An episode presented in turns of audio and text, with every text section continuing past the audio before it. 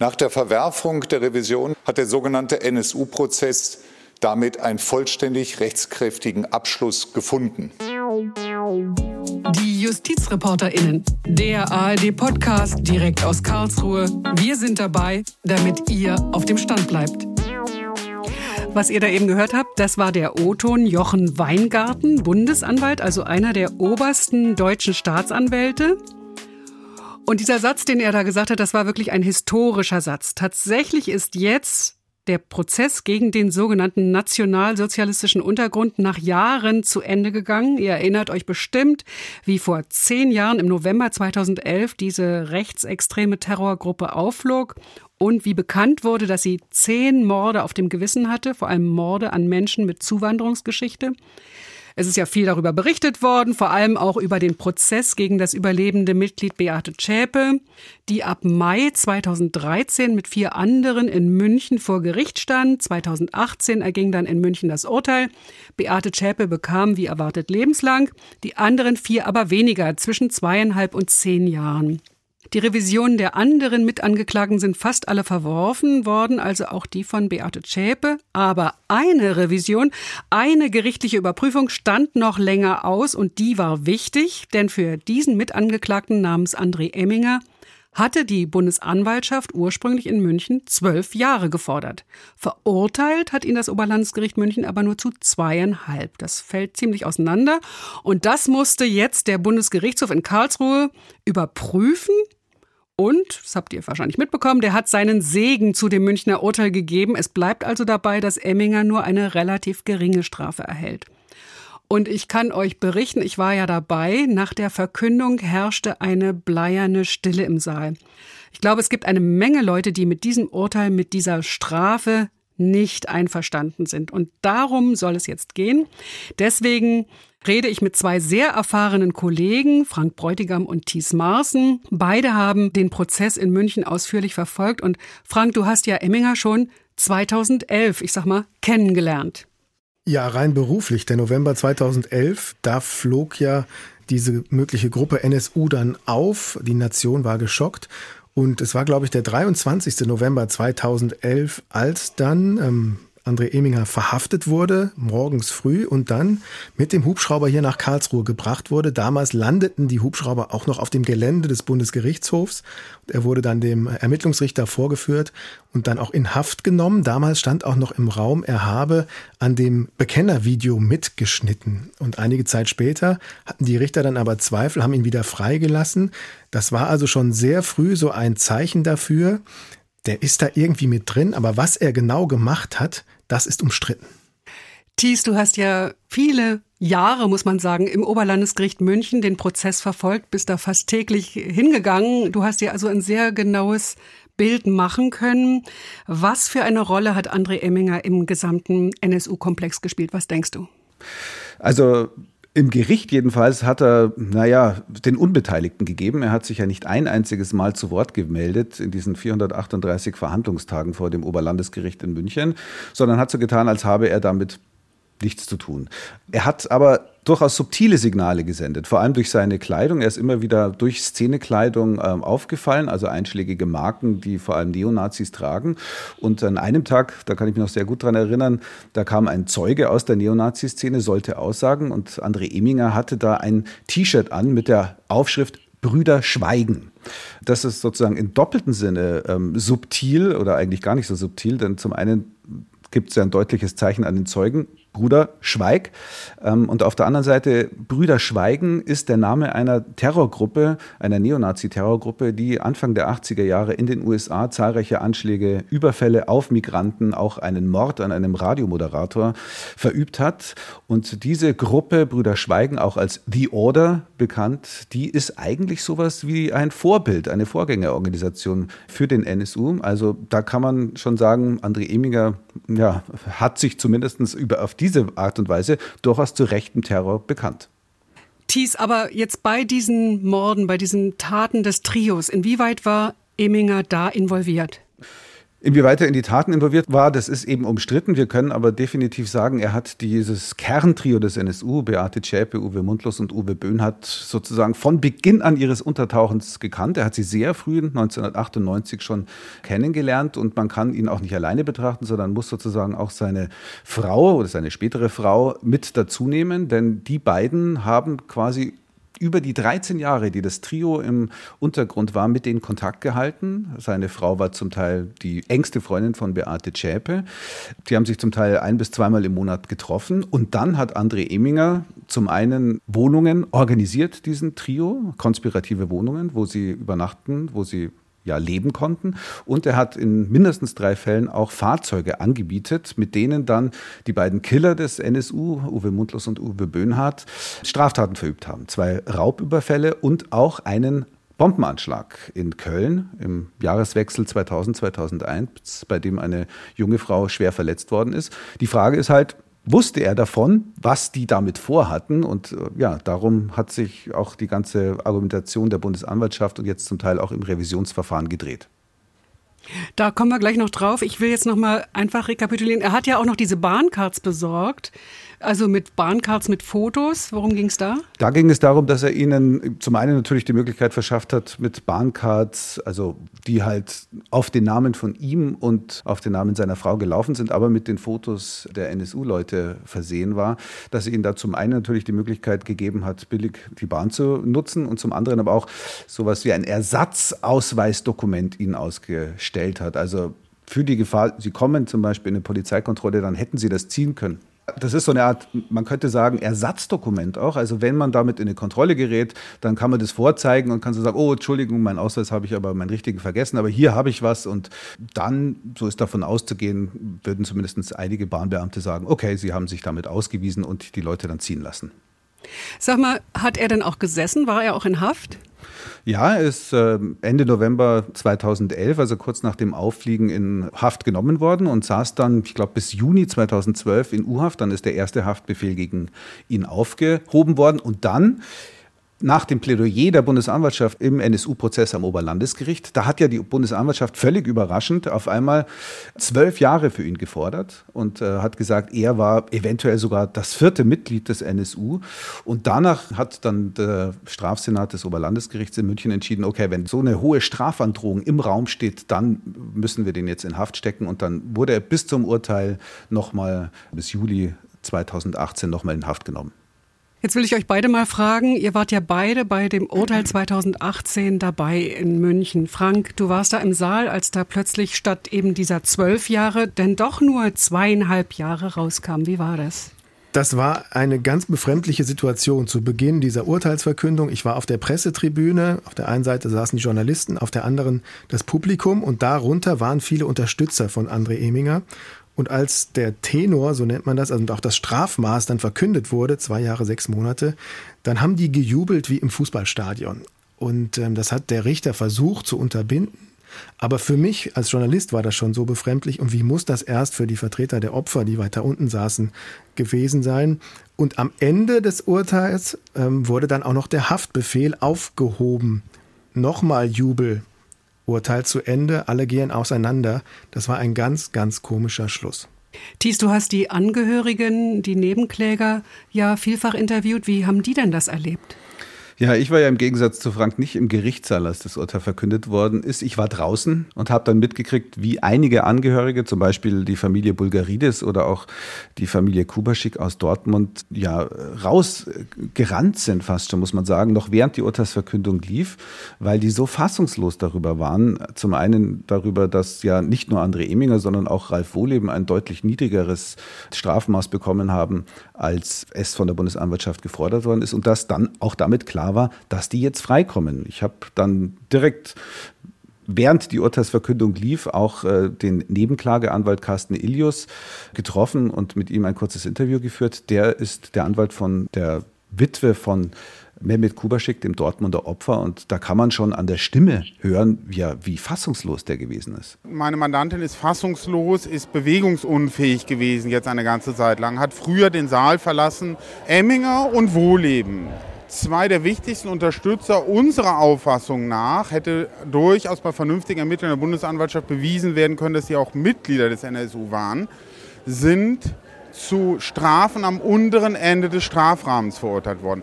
Das ist ein Triumph für die Nazi-Szene und die Nazi-Szene wird sich ermutigt fühlen.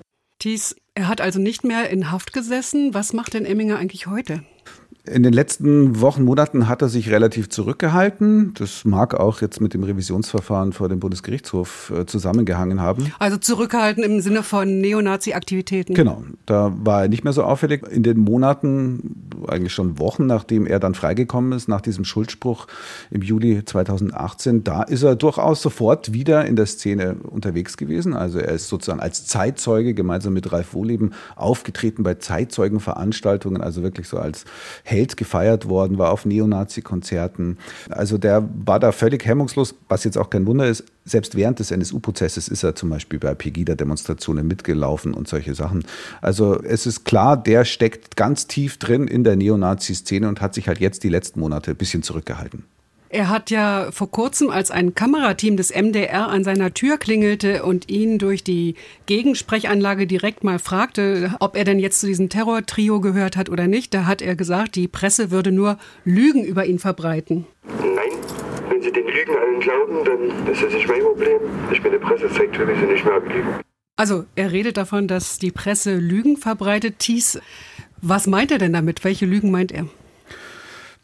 Das maße ich mir nicht an, es zu sagen. Man muss halt dazu sagen, dass die Presse, die Medien, die Systemmedien, die Lügenpresse halt seit, naja, nicht nur in den letzten Monaten, sondern schon seit Jahrzehnten, wenn nicht gar seit den 20er Jahren, ein Feindbild der Nazis und der Neonazis sind. Also das ist ein Narrativ, das immer wieder erzählt wird. Es war ja auch immer schwer, überhaupt seine Stellungnahme oder seine Ansichten wiederzugeben, denn er hat sich ja nicht geäußert. Und im Übrigen haben sich auch seine Anwälte gegenüber der Presse nicht geäußert. Jetzt ist die Sache tatsächlich nach all den Jahren abgeschlossen. Jetzt hat der BGH über die Revision von André Eminger entschieden. Wir hören uns gerade mal an, was der Kollege Bernd Wolf zur Entscheidung des Gerichts berichtet. Der Vorsitzende Richter Jürgen Schäfer war sehr bemüht, in der Urteilsverkündung seine Anteilnahme an den Opfern des nationalsozialistischen Untergrunds deutlich zu machen. Mit getragener Stimme las er die Namen aller Getöteten vor und erinnerte daran, dass der NSU durch seine Attentate und Überfälle bei vielen Menschen größtes Leid verursacht hätte. Es ist zu hoffen und zu wünschen, dass all diese Personen auch mit Blick auf die zumindest teilweise aufgetretenen zusätzlichen Widrigkeiten die Kraft gefunden haben oder noch finden werden, ihr Leben zu meistern. In der Sache aber hat es der Bundesgerichtshof als oberstes deutsches Strafgericht bei der geringen Bestrafung des fünften Angeklagten belassen. André Eminger hat nun endgültig nur zweieinhalb Jahre Haft bekommen. Die Bundesanwaltschaft als oberste Staatsanwaltschaft hatte ursprünglich zwölf Jahre gefordert. Das Oberlandesgericht München, das fünf Jahre über das Treiben des NSU verhandelt hatte, verurteilte Eminger 2018 nur wegen Unterstützung einer terroristischen Vereinigung. Er habe erst seit 2007 davon gewusst, dass das Trio um Beate Zschäpe und ihren beiden Komplizen auch Mordtaten, nicht nur Banküberfälle begangen hätten. Da die Mordserie mit insgesamt zehn Todesopfern da schon geendet hatte, hätte er sich nicht mehr wegen Beihilfe zum Mord schuldig machen können. Der dritte Strafsenat des Bundesgerichtshofs hält diese Sichtweise für möglich. In der Revision sei nicht alles zu überprüfen, sondern nur daraufhin, ob es juristische Fehler gab. Die Schlussfolgerungen des Oberlandesgerichts in München, das alles als Tatgericht ermittelt hat, müssten nicht zwingend sein. Es genüge, dass sie möglich sind. Der BGH als Revisionsgericht könne nur aufheben. Wenn die Beweiswürdigung widersprüchlich, unklar oder lückenhaft ist, gegen ein Denkgesetz oder einen gesicherten Erfahrungssatz verstößt. Das sei hier im NSU-Prozess nichts Besonderes. Nach diesen Maßstäben ginge der Bundesgerichtshof immer vor. Widersprüche oder unlogische Schlussfolgerungen hat der BGH bei seinen Kollegen in der Vorinstanz nicht gesehen. Die Freundschaft zwischen Eminger und dem Trio habe sich erst 2006 intensiviert. Emingers Frau habe sich mit Zschäpe damals richtig angefreundet. Und dann habe Eminger ja, als Zschäpe mal zur Polizei musste, sie begleitet, den Ausweis seiner Frau vorgezeigt und behauptet, Zschäpe sei seine Frau. Dass das Trio den Eminger nach diesem Beweis der Zuverlässigkeit und Verschwiegenheit erst danach in die Mordtaten eingeweiht hätte, sei plausibel. Das Oberlandesgericht habe also keine Fehler bei der Beweiswürdigung gemacht. Auch wenn bei der Bundesanwaltschaft bekannt ist, dass sich der BGH selten in die Beweiswürdigung von Untergerichten einmischt, war der Vertreter der Bundesanwaltschaft, Jochen Weingarten, doch nach der Verkündung sichtlich enttäuscht. Er verabschiedete sich mit dem Hinweis auf das lange Gerichtsverfahren, das er begleitet hatte. Nach der Verwerfung der Revision hat der sogenannte NSU-Prozess damit einen vollständig rechtskräftigen Abschluss gefunden. Dies aber nur für die Angeklagten und die angeklagten Taten. Dieser Nachsatz ein Hinweis darauf, dass weiterhin gegen andere Beschuldigte ermittelt wird. Insofern könnte die Entscheidung des BGH vielleicht doch nicht das allerletzte Wort sein, das die Justiz in Sachen NSU spricht. Es wurde ja im Bericht schon angerissen, der BGH, das oberste deutsche Strafgericht, sagt, er mischt sich normalerweise nicht in die Beweiswürdigung der unteren Instanzen ein. Frank, das muss man nochmal erklären. Das ist ja nicht jedem sofort ersichtlich. Warum prüft der BGH nicht nochmal alles? Ja, ganz genau. Neben den ganzen Begleitumständen geht es im Kern juristisch darum. Wir haben schon gehört, Eminger hat zum Beispiel Wohnmobile angemietet, eine Bahncard besorgt, ist, hat sie gedeckt. Das sind Fakten und der Knackpunkt ist, hat er auch Vorsatz. Also musste der wissen, dass die morden und hat er das auch billigend in Kauf genommen. Ob man das herausfindet, das ist erstmal Aufgabe des Gerichts vor Ort, denn da waren ja im Gerichts Saal die Zeuginnen und Zeugen, das Gericht hat die gesehen, befragt und sich einen eigenen Eindruck davon gemacht und dann so entschieden, dass man ihm nur einen ganz kleinen Teil wirklich nachweisen kann. Da hat er geholfen und wusste auch davon, was da passiert so. Und deswegen ist die Aufgabenverteilung, dass der Bundesgerichtshof, wenn jetzt das Verfahren in die Revision, in die Kontrolle quasi hier kommt, dann das schriftliche Urteil nur noch darauf kontrolliert, ist bei dieser Würdigung der Beweise, sind da wirklich krasse Fehler passiert. Widersprüche, Lücken, grobe Denkfehler, die einem ins Auge springen. Und wenn das Gericht vor Ort das schlüssig begründet hat und der BGH sagt, nachvollziehen können wir das, vielleicht sehen wir es womöglich auch anders, aber das ist im Prinzip okay so, dann greift er nicht ein. Das ist eine Aufgabenverteilung, die für alle Strafverfahren gilt und die im Prinzip auch richtig ist. Und darauf hat der Bundesgerichtshof sich jetzt gestützt und gesagt, nachvollziehbar ist das, was München sagt. Ob man es teilt, ist eine andere Sache. Das füge ich jetzt hinzu. Und insofern, das ist der Hauptgrund aus meiner Sicht, warum der Bundesgerichtshof jetzt gesagt hat, das bleibt so. Und auch an die Strafe geht Karlsruhe ganz, ganz selten ran. Da sagen die auch, das wissen die Richter vor Ort besser als wir. Nur in ganz krassen, groben Fehlerfällen greifen wir da ein. Lass uns nochmal den neuralgischen Punkt betrachten. Also was das Problem war hier. Das Problem war ja der Vorsatz. Was wusste Emminger? Was denkst du darüber? Hätte der BGH das auch angreifen können? Also es geht ja um Widersprüche, Denkfehler und so weiter, die der BGH dann aufdecken muss und reparieren muss. Emminger war so eng verbunden, ja, und angeblich wusste er alles nicht so richtig. Also ich glaube, Emminger ist da schon zu gut davon gekommen und das Münchner Gericht hätte da auch noch mehr Möglichkeiten gehabt. Wenn der Bundesgerichtshof hier jetzt nur dieses schriftliche Urteil da vorliegen hat, dann ist es wirklich schwierig, da auch, auch ranzukommen. Es geht ja um solche Fragen wie, okay, der hat zum Beispiel eine spannende Situation, Beate Zschäpe zur Polizei begleitet, als die eine Aussage machen mussten und äh, hat sich quasi als ihr Ehemann ausgegeben, also hat sie gedeckt. Und da ging es jetzt ganz viel um die Frage, ja, haben die den jetzt vorher eingeweiht, dass sie durch die Republik fahren und morden? oder erst hinterher, weil sie dann vielleicht wussten, der ist echt vertrauenswürdig. Und das sind natürlich Fragen, die jetzt aus der Ferne, wenn man dann so eine Begründung des Urteils liest und denkt, naja, das lässt sich schon irgendwie hören, dass die sagen, erst nachher, dann ist das schwer, da noch einzugreifen. Ihr merkt, es bleibt so ein Bauchgrummeln, aber ich bin jetzt nicht auf der Linie, dass der BGH das Ding jetzt hier versaut hat, um es mal plastisch zu sagen. Ich will erst noch mal fragen, Thies, kam jetzt dieses Karlsruher Urteil und wie war das jetzt für die Angehörigen? Ich denke, dass viele schon vorher sehr enttäuscht waren von der Justiz und sich auch nicht mehr viel erwartet haben und auch von ihren Anwälten, Nebenklageanwälten schon darauf vorbereitet worden sind, dass wahrscheinlich nicht so ausgehen wird. Also ich kann mich erinnern, ich war bei der Verhandlung vor zweieinhalb Wochen vor Ort und äh, da hat die Anwältin Edith Lundebach schon gesagt, naja, also das wird hier ausgehen wie das Hornbacher Schießen. Und wir haben jetzt hinterher auch mit Sebastian Schamer gesprochen, das ist der Anwalt von Gamse Kubaschik, bereits angesprochen, die Tochter des Dortmunder Opfers Mehmet Kubaschik. Und ähm, der hat mit seiner Mandantin gesprochen und äh, ja, sie war auf jeden Fall auch durchaus mitgenommen, hatte mir gesagt, von diesem Urteil. Gamse Kubaschik hat das Urteil des Bundesgerichtshofs heute mit Schrecken wahrgenommen. Sie hat sich erinnert an die Verhandlungen vor dem Oberlandesgericht München, als bei dem Teilfreispruch von André Eminger Neonazis im Zuschauerraum applaudierten. Und diese Erinnerung setzt sich natürlich jetzt mit der Entscheidung des Bundesgerichtshofs fort. Ihre Worte waren, wie deutsche Richter ein solches Urteil fällen können, ohne dabei erhoben zu werden, kann sie nicht begreifen. Sie hat das Gefühl, dass in Deutschland Neonazis vor Gericht besser anders behandelt werden als andere Angeklagte.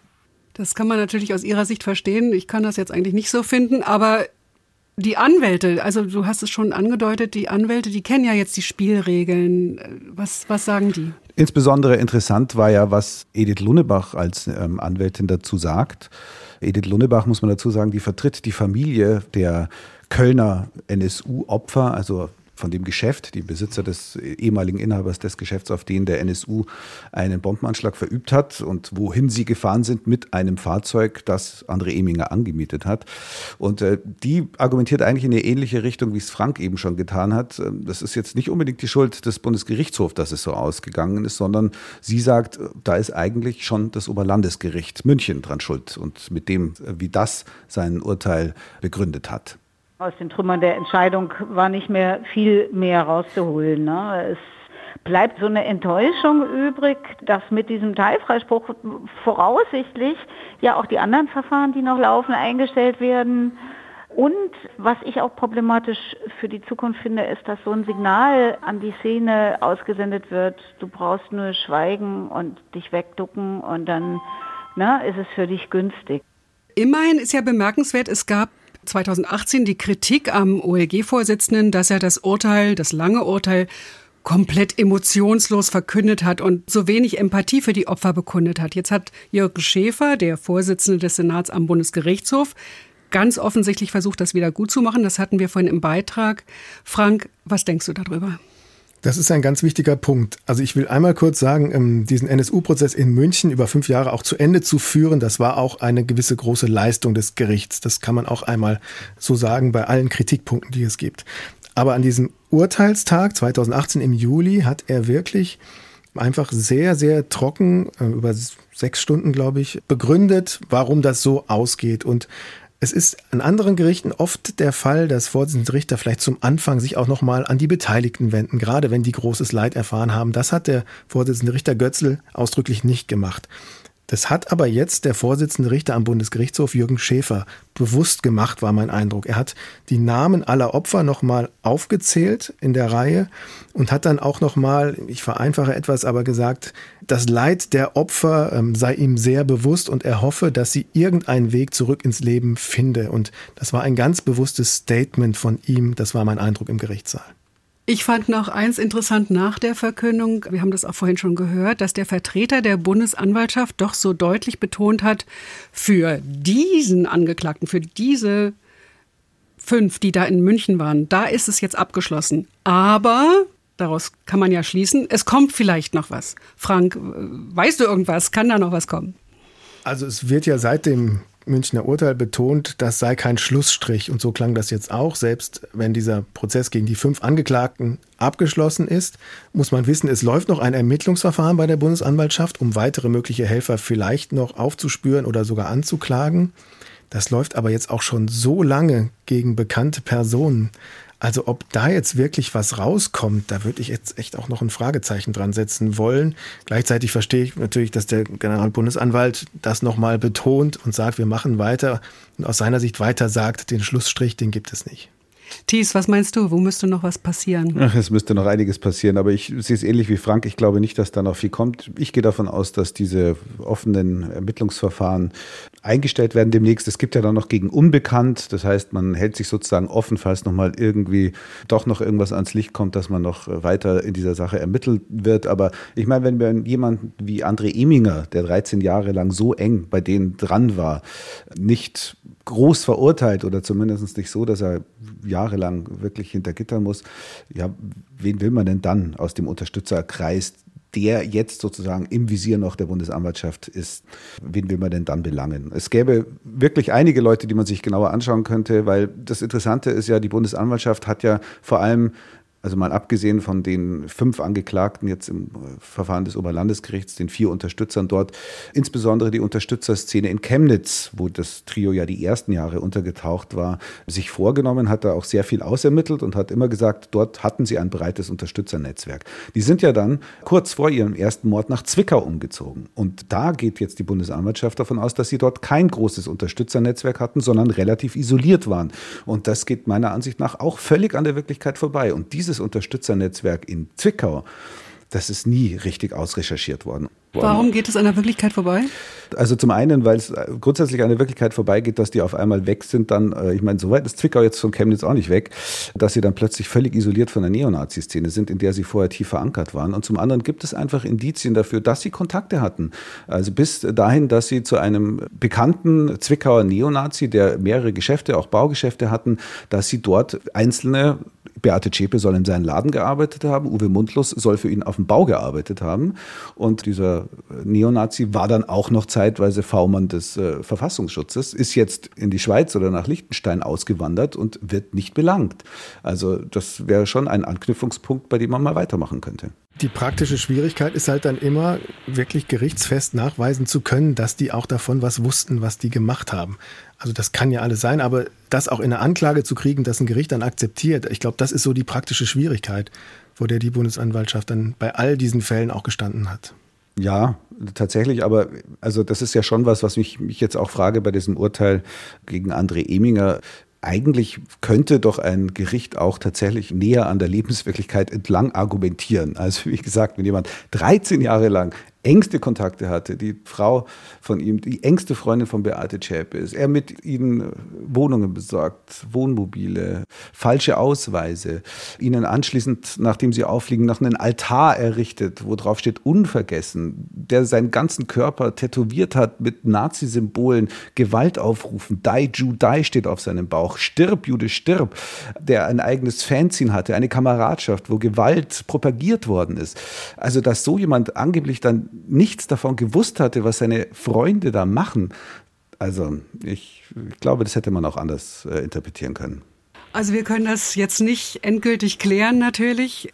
Vielleicht ist es ja doch so, dass es irgendwann mal weitergeht. Vielleicht packt doch noch jemand aus. Bei der RAF übrigens haben wir das ja damals erlebt, dass es doch noch nach Jahren noch jemand gab, der etwas zum Mord an Generalbundesanwalt Siegfried Buback erzählt hat. Und dann gab es auch wieder ein Gerichtsverfahren. Das haben wir dann damals verfolgt. Also manchmal passieren Dinge, da kann man vielleicht auch hier drauf hoffen, wir werden auf jeden Fall, wenn das denn passieren sollte, berichten über all das, was noch geschieht. Da können Sie sich wirklich drauf verlassen. Im Fall des NSU hoffe ich eigentlich darauf, dass aus den Sicherheitsbehörden irgendjemand mal auspackt. Also, weil ich meine, da waren Dutzende V-Leute ganz nah dran an diesem Trio. Es gibt ja diese völlig abstrusen Geschichten mit dem äh, V-Mann Andreas Temme, der beim letzten Mord an einem Migranten durch den NSU am Tatort war, zur Tatzeit. Also, das wäre für mich ein kleiner Hoffnungsschimmer, dass ein Whistleblower aus den Sicherheitsbehörden sich da mal dazu herablässt und mal erzählt, was da los war. Also doch ein bisschen Hoffnung, vielleicht. Vielen Dank an Frank Bräutigam und Thies Marsen, an die Kollegen, dass wir hier nochmal über das Urteil des BGH in Sachen NSU so gründlich sprechen konnten. Und ich will euch noch eine andere Sache sagen. Nächste Woche ist ja schon Weihnachten und wir von den JustizreporterInnen gönnen uns dann eine kleine besinnliche Pause. Allerdings wollen wir dieses Jahr 2021 nicht zu Ende gehen lassen, ohne nochmal zurückzublicken mit einem etwas anderen Jahresrückblick. Wir, also alle im Team der ARD Rechtsredaktion, berichten euch in einer Spezialfolge kurz vor Jahresende von unseren besonderen Erlebnissen vor Gericht, im Gerichtssaal, in der Redaktion oder im Gespräch mit RichterInnen, RechtswissenschaftlerInnen, JuristInnen für unseren Podcast oder die vielen, vielen Fernseh- und Hörfunkbeiträge, die wir das Jahr über machen. Meine KollegInnen und ich erzählen euch davon, welches Urteil uns besonders verärgert hat oder welches besonders zukunftsweisend ist, welche Begegnungen spannend waren oder welche Ereignisse die Redaktion 2021 sehr bewegt haben. Bei mir war das zum Beispiel gerade erst vor kurzem der Tag der Nebenkläger beim Syrienprozess in Koblenz. Da haben vier Menschen, die furchtbare Folter in Syrien erleiden mussten, in dem Prozess gegen einen angeklagten Geheimdienstoffizier nochmal Stellungnahmen abgeben dürfen und die haben sich ausführlich bedankt für all das, was die deutsche Justiz für sie gemacht hat. Das fand ich sehr ergreifend. Wie war es bei euch? Welches Urteil oder welcher Beschluss haben euch 2021 aufhorchen lassen oder welche sind euch in Erinnerung geblieben? Schreibt an uns justizreporterinnen.swr.de oder justizreporterinnen.swr.de oder schickt uns auch gerne eine Sprachnachricht an unsere E-Mail-Adresse. Wir freuen uns natürlich immer über euer Feedback. Wirklich, das ist sehr ernst gemeint. Wir freuen uns über Lob, aber wir freuen uns natürlich auch über Kritik. Ich sage Tschüss, mein Name ist Gigi Deppe. Danke, dass ihr zugehört habt.